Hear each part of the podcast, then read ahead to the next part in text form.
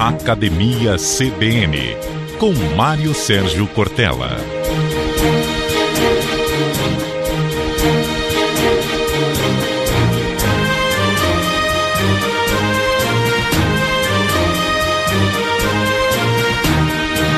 Pensar bem nos faz bem, então vamos pensar um pouco sobre memória seletiva, a benevolência interesseira, quando alguém demonstra um ato de bondade, né, mas por último tem como causa final algum tipo de interesse, algum tipo de vantagem até que poderá obter.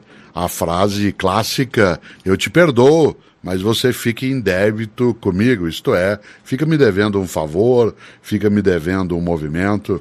Isso, sem dúvida, tem presença em múltiplos territórios né, da nossa convivência, na relação afetiva, né, na relação de trabalho, até no campo das relações mais difíceis de serem estruturados, como, por exemplo, o campo da política, em que as relações elas mantêm, né, no seu modo de convívio, né, uma fragilidade em alguns momentos e, por outro lado, uma noção noção né, de lealdade que nem sempre ela está tão sólida na própria ação né, do ato político. Não que isso demonstre sempre incapacidade, mas em vários momentos é apenas um dos modos né, de fazer. Por isso, aquela ideia, eu te perdoo, mas você fica em débito comigo. Por isso, há um esquecimento, né, isso eu lembrava como memória seletiva.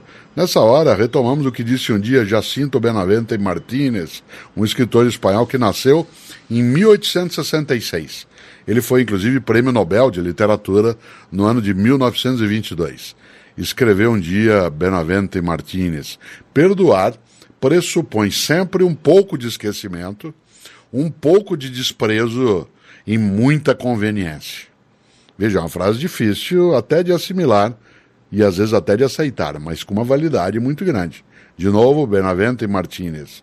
Perdoar pressupõe sempre um pouco de esquecimento, um pouco de desprezo e muita conveniência. É uma frase a ser meditada. É tempo para o conhecimento.